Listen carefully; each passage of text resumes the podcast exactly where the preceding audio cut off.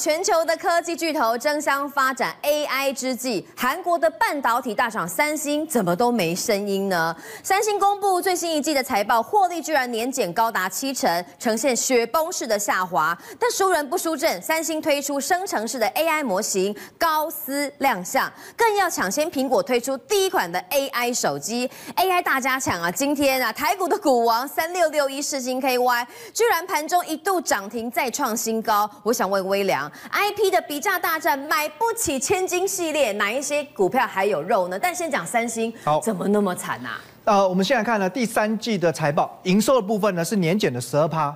那更可怕的是呢，它的营业利益就本业的获利呢、嗯、是暴减了七十七趴，获利衰退的幅度呢比营收下滑的幅度还要来得更大。嗯、所以显然呢，三星面临了各产品线很大的价格压力。那最主要是什么？我们知道三星最核心的业务，也可以说它最引以为傲的就是半导体。好，其中呢，像在这个记忆体的部分，三星是全世界的龙头、嗯、第一大。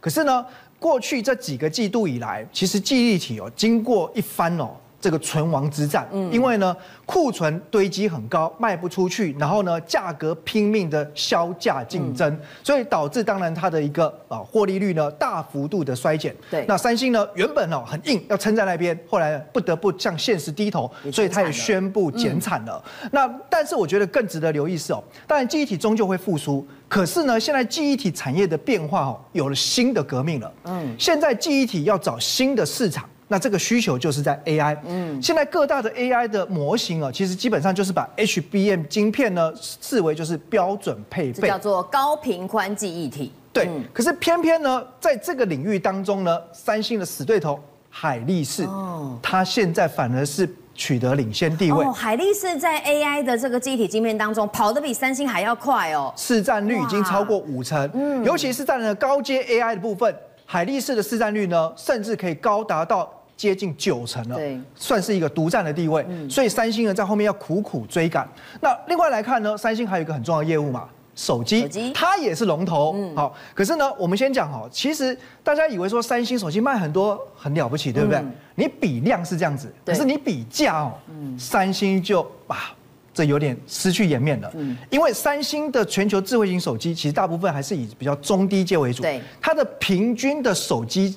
一支的价格是两百九十五美元，嗯，那对照如果说苹果，它平均的价格呢是高达九百八十八美元，差太多，所以很明显就是说，哎，苹果卖的是比较高阶的，三星呢是以中低阶为主，那怎么办呢？要怎么翻转呢？现在三星呢，它就哎力推吼。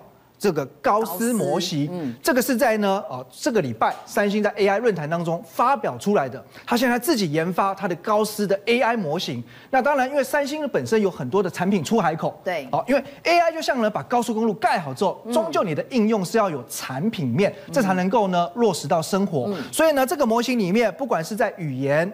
好，或者是说呢，城市嘛，对，或者说影像的编辑处理，嗯、它可以帮员工做很多事情。嗯、所以呢，你搭配三星的 AI 模型的手机，乃至于笔电，呃，这个其实就有助于刺激销售量。所以呢，三星为明年吼手机市场定了一番计划。它最重要的旗舰产产品就是 S 二四嘛，S 系列就是它向来是最重要的武器。嗯、那它明年呢，希望达到三千五百支销售的目标。嗯、为什么呢？它就希望能够呢搭载 AI，嗯、而且呢，根据国外媒体预测。三星很有可能领先苹果，成为全世界第一个推出 AI 手机的大厂。那讲到 AI，其实呢，与生活当中的应用哦，我们来看看一下哦，这个在最近哦。日本的 Seven Eleven 呢，其实呢就已经开始运用 AI 智慧来加速他们的生产规划。怎么弄啊？哎，整个 AI 呢可以帮你去设计产品、开发新产品，然后呢，原本大概你可能需要十个月才能够呢推出来产品，现在可以加快速度，缩短到一个月。哦，对，因为每次哦这便利商店的产品哦设计规划都需要众人。就是脑力激荡才有办法推出来，啊，对，有很多设计师嘛。嗯、其实现在有有部分的工作都可以被取代了。嗯、再来呢，最近哦，在日本有这个呃绿茶的广告，嗯、大家看呢，哎，这个女生好漂亮，哎，不是叫你看漂亮而已啦。好，其实你看她的五官，哇，如果仔细看，好像觉得哪里好像还是不太一样，怪怪的。哪里？其实它根本不是哪一个著名的女演员，这个是 AI 所生成的。哎，这好像不真的人呢。对，因为其实哈，之后才知道它是假的，用做的。用 AI 来拍广告哈，有一个好处啦。以前呢，有些心急呀，心急之外哈，省钱。以前呢，有些产品你找代言人。对。万一这哪一天代言人有什么丑闻传出，哇，整个对商品的形象哦，其实是非常重大的打击。对哦，所以呢，其实用 AI 又又有成本的效益，而且呢，还没有这个负面的包袱啊。那甚至呢，其实这个饮料的外包装也是用 AI 来做设计的。哦，新包装也用 AI 来做设计。那另外我们可以看到，现在在呃日本的著名的百货商场哦，它所拍摄的这个广告影片，对，从图像。这个整个影片的内容，还有呢，它的对白、声音、音乐等等。全部也都是用 AI 人工智慧生成的，拍的，对，好厉害。所以其实现在哈，整个 AI 已经开始普遍了，真的是进入到生活中各个角落。嗯，那还有呢，在日本的便利商店呢，引进了这个自动补货的机器人。哦，那这个当然呢，估计至少可以减掉百分之二十的人力，因为现在其实疫情过后，很多服务业还是有缺工的问题，加上了工资上涨嘛，所以我认为这个替代的效应哦，它会持续。就比较简单的工作，或是需要一点点智慧的工作，都可以交给 AI 机器。对，这是不可逆转的趋势了哈。那其实透过远端工程师，他也能够监管。哦，其实一个工程师，他可能在线上，他就可以掌握呢，也许两三百家便利商店的这种补货机器人。那未来这个也会应用在呢，呃，这个其他的便利商店。那另外我们看一下哈，整个 AI 产业当中呢，值得留意是 Dell 的伺服器哦，今年预计出货量是年减十趴，可是落底了，明年估计可以呢。回升成长十五趴，对，那甚至他要求哦，像主机板呐、机壳相关的供应商扩产两倍的幅度，你就知道他对明年呢这个 AI 伺服器出量深具信心，而且呢 AI 伺服器还能够再带动传统伺服器的升级需求一并拉升上去，哦，所以说我想呢，这个整个伺服器产业哦，特别是呢应用在 AI 这一块来看的话，啊，这一段时间整理过后哈，应该呢慢慢就是会有基本面的发酵，然后推升股价重新回到多头的轨道。好，这个礼拜的。就有很多 AI 的大件事，然后今天最新的是这个那个男人黄仁勋呢，意外的现身台湾，他参加了张忠谋董事长呢这个哈李国鼎奖的颁奖典礼。难道说 AI 概念股早就知道他要来的讯息吗？本周非常的强。那我想问一下这微良，因为 AI 概念股我如果说扩大应用的话，受惠的公司跟股票一定非常非常的多。可惜的是筹码面有一点乱。我们看之前的 AI 老大哥，什么技嘉、广达、伟创哦，有点涨不上去，因为之前套牢的冤魂哦，对。真的太多了啦！那我们看一下 AI 概念股，哪一些像是技嘉的部分，这个筹码之乱何时能够结束呢？在基本面面上面，它是最没有疑虑的，因为十月营收又创历史新高，连续两个月都创历史新高，所以你要业绩，它当然有。这表示说，它能够提供给客户的是整个 AI 的。完整解决方案，哦，那股价已经压回到相对低档，K D 指标交叉往上。最近虽然投信还站在卖方，可是大家如果仔细看哦，投信的卖超已经呢让股价跌不下去了，所以初步有止稳的现象。那未来能不能呢？诶，明显的翻扬，那就看投信会不会呢翻多开始回补买超。哦，可以现在观察一下。好，再我们看呢，二三八三台光电哦，股本三十三亿哦，算是比较中型了，哈，没有到那么迷你，没有那么小。不过呢，它的业绩真的很棒啊，因为呢第三季。的 EPS 是创新高的，那十月份的营收也创新高，而且呢，它是连续三个月都在创新高。那这边呢，我认为它真的是有点委屈哦，因为最近呢，盘面当中呢，有一档蛮活跃的 AI 股叫川湖，很多人会会把它视为是一个呢可以参考或比较的对象。那我们就来超级比一比，一这个。川湖的股本九点五亿，可是银邦的股本比它还小，三点八五亿。银邦更小。对，所以你要说比这个筹码的集中度或股性的活泼度，我想银，我想银邦绝对不会输。你看它前面这种长相就知道。那另外来看的话呢，哦，它其实之前都有公告单月自结 EPS，对对，算是财务的透明度蛮高的。七月、八月、九月分别是赚三点五、四点一跟四点一亿元。那等于是呢，哎，把第三季加起来，它就赚了十一点七亿元。其实川湖呢，那时候就是公告第三季赚了十点三亿元，就股价连。拉两根涨停板哦，对，那可是你看川湖呢，呃，都都能够拉拉上去的话，那银邦它赚十一点七亿元呢，那比川湖还要来得更高。那股价呢，你要它修正，它也修正过了，从六百多块跌了三三成多到这个地方，慢慢呢也有点打底的迹象。好，那配合呢 MACD 指标也翻正。好，所以我认为呢，呃，如果你喜欢就是比较呃这个波动可能呃大一点，或者说呢股价的攻击的力道会比较强的话，那你可以选择股本比较小的银邦或立台。那如果你喜欢呢，哎稳。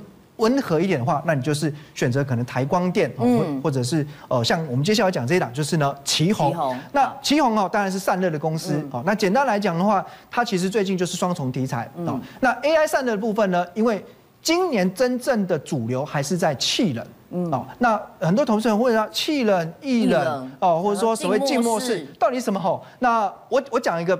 呃，一般投资人比较容易理解的，我不表示完全正确哦。技能我就把它形容哦，就吹电风扇了。哦，那艺人呢，冲冲冷水澡。哦，那还不够，还很热怎么办？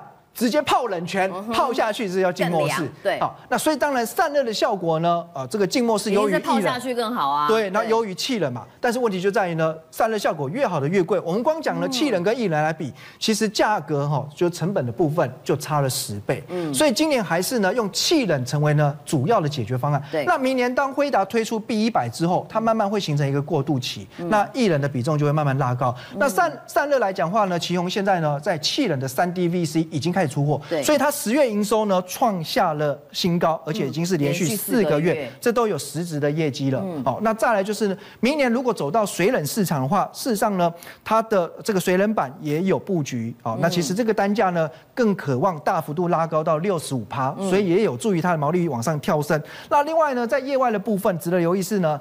它的转投资子公司富士达哦，做这个手机轴轴承的，它呃持有十九点二五 percent 哦。那按照它的成本二点一亿元来算，今天因为呢富士达有蜜月行情啊，股价飙到对三百四十五块创历史新高哈。如果按照目前持有的市值来看，回推。啊，那这个旗宏每股的潜在价值将近十二元哦，所以我认为呢，呃，这两个股其实不论你是看业外或本业哦，其实呃都有双重题材去做加持。那未来来讲的话呢，其实这边如果月均线要随着开始往下扣底低值的话，那逐步有可能形成翻扬的走势，所以应该可以呢尝试在这边。靠着呃月均线附近先建立基本持股，那如果往上去突破季线之后，可以再顺势呢考虑去做加码。美国的联准会呢还在用力的控制通膨，从几个联准会的官员谈话来看呢，他们还是警告大家，你不要太早的这个松懈，因为呢有可能会升息，甚至高利率会维持一段很长的时间。主要就是因为呢通膨没有办法压下来。不过我们观察到最近从谷物价格到油价都出现明显的修正。正常来说啊，最近以巴在打仗。战争，特别是中东的油库冲突，都会推高油价。但是为什么聪哥油价不涨反跌，还频频的破底呢？对，没错，这次这个这个所谓以色列跟这个哈马斯的这个冲突的时候，一开始的时候，大家认为说啊。油价完蛋，要喷，会大涨了，就没想到，哎，最近呢，油价没有涨。我们看到最近的油价反而从高点往下回落的一个状况。好，也就是说，布兰特原油在这几天的时候，累积已经跌了超过五块钱。那美国的这个 W 这个西德州原油大概下跌了下跌了二点六趴，双双都是这三个月来的这个最低点。嗯，所以呢，我也不是很奇怪吗？这个怎么会这样子呢？大家跟大家完全想法都不一样啊。那其实为什么会这个样子？就是说，目前为止来说啊，以巴战争或者以哈战争呢，其实战争的这个局限性还是在加沙。走廊这一带，那他虽然说以色列有被这个黎巴嫩或者其他国家攻击，但是看起来。好像没有再往上延烧的这个状况，但是呢，其实更可怕的是什么？更可怕的是最近中国公布的这个经济数据啊，包括说他们怎么进出口额大幅的这个减少这个状况，哇，大家吓死了。也就是说，其实全世界最重要的石油的买家之一啊，中国啊，它经济出现了非常严重的下滑，所以也就是说呢，中国经济的下滑抵消了这个以巴战争造成的这个心理压力，所以那造成油价在下跌的一个状况。好了，我们就讲。中国经济下滑到什么程度？我们讲几个几个画面，大家就觉得非常夸张。你看，这是有人到银行去。嗯，去办业务，对，结果明君，你知道他等了多久吗？我想大概就等多两个小时。对啊，在哎、欸，在台湾等两个小时，大家一定会疯掉，对不对？已经翻桌了啦。对，对？结果没想他等了三十三个小时。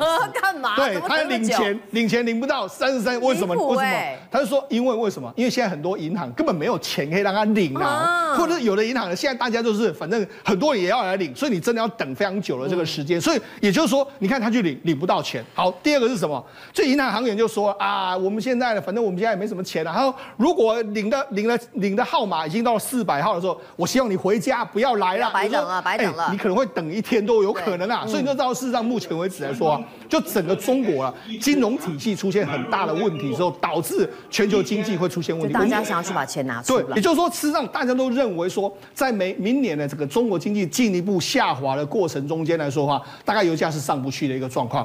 好，那除了这个油价上不去，这个大家对明年的看法都比较悲观之外，我们来看几个实际的数字，就是全世界最大的石油公司叫阿美石油公司，也就是沙乌地阿拉伯的这个国石油哎国家石油公司啦。哈。那我们来看一下它的这个，我们得给大家看这两行。好，这两行就是以美金计价，它的这个所谓营收跟获利左右的这个状况。你可以看到它的营收去年是这样子，今年降这样，大概约莫降的幅度是二十三趴。对，整个净利来说的话，也是降了非常多的一个数字。你可以看到它整个，你看它连 ROA 去年有三十二点六，现在降了二十三点四，你就知道说整个下滑的幅度会非常非常大。也就是说，目前为止来说，他们认为说。整个这个这个这个沙特阿伯国家石油公司的获利滑滑落这么多，就是表示油价真的没有大家想象中那么强劲的一个状况。而且不只是如此哦，最近啊，想说这个很多的什么欧佩克国家都要来减产，但看起来他们似乎是背道而驰。是，就连美国呢，也是为了避开中东地区的地缘政治风险，毛起来在自己国家开采石油，这也是造成油价哈，哎，供过于求，价格上不来的原因之一。对，对，其实应该这样讲啊，就是说前一阵子 OPEC Plus 他有说我们要减产。对啊，我们减产的时候，哎，照理说他们要拉把石油价格往上拉抬，可是美国不是省油灯？我跟他讲，目前为止来说话，联储会要做什么？他打压这个所谓通膨啊，他现在石油的产量开始往上升高，而且他未来的有四十八艘，三个月有四十八艘超大油轮呢要到美国来载油，然后整个它的这个数量是六个六年以来的这个新高。好，那除了这个之外，我们讲 OPEC Plus 之前不是说大家减产吗？嗯，可是你看，哎，你要减产，你看这个俄罗斯，你看俄罗斯的这个增加还是什么？它这个目前为止来说的话，它的十一月十十月五号是三百四十八万桶，嗯，它其实还要持续增加。它这个其实你看，它是他们之前要承诺要减产，就你看它的数量还在往上跑啊，哦，所以就说呢，哎，我明的跟你说我要减产，但是背的背地里我一直不断的增产。好，那为什么要这个样子？我们知道，目前为止俄乌战争还在打，这几个大国都在想什么啊？不是因为俄乌战争还在打，在打的时候，哎。我俄罗斯能靠什么钱呐？对，我只能够靠卖油。所以呢，哎，我当然表面上这个大家减产，减产当然对俄罗斯很好啊，因为油价可以拉抬。可是拉抬起来说，我趁机卖更多。所以就是他们两个的想法。就那沙特阿拉伯还是真的，哎，沙特阿拉伯是真的有减产啊。所以你看，他们就说减产啊。所以你看到沙美这个阿美石油公司就获利减少嘛。但是这个俄罗斯肯定在后面捅他刀的一个状况。就没想到他们现在又说啊，好了，我们再继续把它这个再延长了，延长到年底，减产期又在年底，还是目的。要把油往上拉，但是你知道，事实上为什么两个国家其实有时候呢，这个油价往下跌，他们好像也不是很紧张呢？因为你可以看到，他们的产油成本，二零二二年，沙特阿拉伯一趟整一扣，十二点三，然后这个俄罗斯。二十块、十九块，所以等于说他们出口大部分都是获利，所以他们根本就不在意啊。虽然他们还是希望能够把这个钱呢，把它这个拉高他们的获利率，当然是这个样子。嗯、不过你说啊，其实呢，有一个国家就相对比较倒霉，那就是中国。嗯，那为什么？因为中国是最大的石油买家之一嘛。对你看啊，这这个我们看这两条线，这两条线一条就是这个这个俄罗斯的线，一条是这个沙特阿拉伯的线。你看他们两这个蓝绿两条线一直在那边换来换去，换来换去，换来换去，有没有？换来换去，为什么？因为它主主要从他们一个是沙特阿拉伯。一个是俄罗斯进口的石油，他们两个哎，因为一下子跟沙特阿拉伯买，一下跟俄罗斯买，对，那为什么他们两个国家拼命倒给这个中国呢？因为很简单，虽然说国际上，我就讲国际上假设现在一桶是八十块，嗯，那我卖给中国的可以再加十块，所以加到九十块。那中国为什么买？中国目前为止他也刻意的要支持俄罗斯啊，然后他烧掉，因为从这个沙特阿拉伯运回来的话，大概也要加在这个六块到七块，那沙特要不要索性就给他加到十块，所以等于是说他目前为止来说买的油都比人家。还贵到十块十块钱左右，所以等于是说这两个国家闷声发大财。但是呢，中国目前为止来说话是用这个比较相对高的油价在不断的吸收它的这个所谓的这个库存。但是呢，打打到目前为止来说话，整个石油站来说啊，其实老美还是这个老型仔仔的一个状况。好，最近呢油价大跌呢，那也让台北股市当中找到一些机会。我想先问钟林哥哈，嗯、过去都说哈，哎，这个一台飞机要飞哈，成本最高的就是油嘛，对，对不对？对，那假设油价大跌的话，现在持续探底，可不可以来抄底航空股呢？呃。敏君，我们们应该这么讲哦，就是你要去看航空股跟油价是不是正相关的走势。嗯，一般来说，油价涨，航空股会跌，对不对？但是我告诉你，油价跌，航空股不见得会涨哦。啊，油价涨，航空股必跌，但油价跌，航空股不见得会涨。对，为什么？来，我们看这个航长龙航跟华航的部分。其实华航今天还没涨，你知道吗？啊，华航今天还没涨哎。那如果说你看这两个部分的话，我们可以很清楚的看到，航空股在今年的六月份见到高点。啊，没错啊，对不对？嗯。那油价是六月份见到高点吗？不是哎，油价是九月份开始跌呢，也就是油价已经跌了，还跌了三个月的呢。嗯。那跌了三个月，那你看这个九月份这个油价开始跌的时候，长荣航跟华航，但是它它也在跌啊。嗯。所以呢，所以我们就做个结论，就是油价在涨的时候，航空股一定会影响到。嗯。但是油价在跌的时候，航空股不见得会涨，因为跟航空股股价会不会涨的正相关是什么？他们票价到底有没有涨价嘛？也就是说，油价跟航空股它并不是正相关，嗯、我们从图上可以看到。对，那它到底油价跟什么是正相关？对，油价。来，我们看这个东西。好，这个是什么？这个是 CPI 跟油价的指数的关系。哦，红色的这个部分是什么？红色这一条就是油价。嗯。蓝色这一条是什么？蓝色这一条就是 CPI，也就是我们说的那个通膨的那个指数啦。嗯、CPI，明俊，我相信你从这部分你可以很清楚的看到，他、嗯、们两个完全是正相关，非常高度的正相关。不要说完全，但是起码是很高度的正相关。嗯、那这样很高度的正相关的话，那 CPI 它会影响到什么东西？联总会啊，对，联联总会会不会升息或降息嘛？如果说以目前的状况来看的话，比如说哎，十一月刚开完，对不对？哦，开完联总会会议，哎，不升息。嗯。我们看十二月的，十二月以目前来看哦，一样哦，是五点二五到五的几率是最高，不变。对，就是十二月的话，它也可能也不升息。然后如果说我们再看那个到明年六月份的哦，明年六月份你可以看到五趴到五点二五，代表什么？代表可能明年年中它可能就会降息。我就是从 FED 外学来看，所以呢，所以如果从这个部分的话，就是油价如果跟 CPI 是正相关的话，那油价。往下掉，那 CPI CPI 就往下往下掉，也就是通膨它不会起来嘛。那通膨不会起来的话，联准会就没有升息的没有升息的理由嘛。所以你才可以从这个 FED Watch 来看说，哎，好像就升息应该就是今年的七月就已经到顶了，就结束了。所以呢，所以接下来我们要关心的是什么？是两件事情。第一个。到底经济是软着陆还是硬着陆？我们先往正常的方向想啊，比如说，哎，后面是软着陆好了，半年时间软对，就是软着陆嘛，软着陆就是经济其实没什么状况嘛。软着陆涨的是什么？软着陆涨的基本上就是趋势股。嗯，硬着陆涨的是什么？跟通膨比较没有关系的，跟经济比较没有关系的，可能是生机这边的。哦那我们先往好的地方来讲，好的地方当然是趋势股，对不对？嗯，趋势股其实趋势股有一个特性就是。全世界都是这个趋势的，没有什么台湾自己涨自己的，没有这个东西。那如果说趋势股的话，来先看美国，美国什么股票在创新高？微软，微软在创新高，还有什么？还有辉达、日 K 连八红。那我现在这个其实股价比较不亲民。对，我们来看比较亲民的。你高速高速运算配高速传输嘛，你后面都要什么？都要高速传输嘛，也就是什么一百 G 交换器、四百 G 交换器，这个都可能都太慢，你可能要往什么？往八百 G 这边去看。那如果说往八百 G 这边看的话，那这个不管是四百 G 还是八百 G 的龙头是谁？龙头就几个股票。二三四五的智邦啊，智邦、嗯、其实你可以看哦，我们刚刚是不是讲，你看微软创新高对不对？然后四星创新高，然后微影这个地方也是并并有 He 有，然后呢，像这种会创新高的股票就是多头哦。就多头股票，如果说趋势股的话，钱就往这边挤。那钱往这边挤的话，哎，智邦有没有创新高？智邦也创新高嘛。那智邦创新高的话，哎，这个你看下面的头信，头信基本上也都在买，对不对？所以呢，所以基本上就是它也是可以，你可以留意的股票，因为就是高速运算配的高速传输，对，比较稳。但当然它它比较贵了，它五百多块了。那也就是说，如果说我们从这个地方做出发的话，有没有比较便宜的，然后跟这个高速传输有关系的？我认为这个部分哦，一样你可以看投信持续有在买进的什么，在五四三九高基。高基。那其实它是做 PCB 版的啦。那 PCB 板的话，其实它主攻两个部分，第一个就是车用的部分。我现在电动车的部分哦，也是趋势嘛。电动车的板材是什么？网通板的部分。那主要就是它跟智邦哦是有关系的。什么关系？智邦的八百 G 交换器是要有板材，对不对？那后铜后铜的那个基板的部分，那个板材基本上就是它在提供的啦。所以智邦创新高啊，它也跟着创新高了。再来呢，再来如果说我们看外资跟投信的话，你可以看到，投信在买，对不对？外资最近也是连续在买超，也是外资跟投信基本上都同买的，所以就这个部分的话，其实我个人认为的是均线什么都没破的话，然后今天怎么样？今天当然震荡比较大，然后又有拉出下影线，其实这是有抵抗力道的，所以像这股票我是可以，是我认为可以留意。好，那如果是硬着陆的状况呢？硬着陆其实哎，可能比较不好。硬着陆你就要找什么？比较早降息，突然之间降息这种状况。突然之间降息表就表示经济不好喽。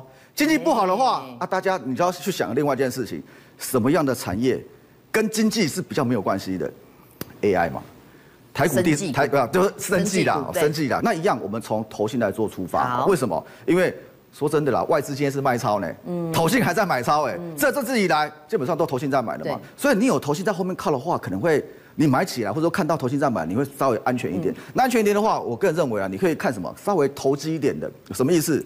药华药、新药部分，像药华药跟合一的部分，嗯，哎。这个不要说什么，我叫你投机，投信也在投机，好不好？我觉得投信也是连续在。而且合一好像在等药证。对，就是今天好像有新闻说那个中国的药证嘛，他已经等很久，等一年多了啦，等一年多还没等到这么辛苦，好吧？等太久了。其实他那个药基本上就是那个糖尿病的那个新药，就速必零一。所以像合一的部分哦，像这个就是哎，投信这里还在买，然后股价呢，股价连续拉三根红黑棒，这个地方有一个代工跳空缺口，所以它算是什么底部转强哦。这个地方也是什么哦，黄金交叉。所以像这个我认为就是你可以留意啊。当然比较大致的还有什么？还有大致的像那个药华药、药血癌药。嗯，一线用药哦。什么叫一线用药？就是医生啊，医生开药的时候，他会先开一线用药。而且公司自己有买库藏股。对，没错。所以如果说你后面是硬着陆的话，可能就先看什么？所以就是先看这个新药部分。所以我们做个简单结论，就是油价在涨，其实跟航空股是没有关系的，好不好？不要再看航空股。那它跟通膨比较有关系。那通膨如果是软着陆的话，就看趋势股；那如果硬着陆的话，我个人认为就是看跟景气比较没有关系的升级股。政界、商界、演艺界。跨界揭秘，重案、悬案、攻击案、拍案惊奇，新闻内幕、独特观点，厘清事实，破解谜团。我是陈明君，我是李佳明，敬请锁定五七新闻网，真相不漏网。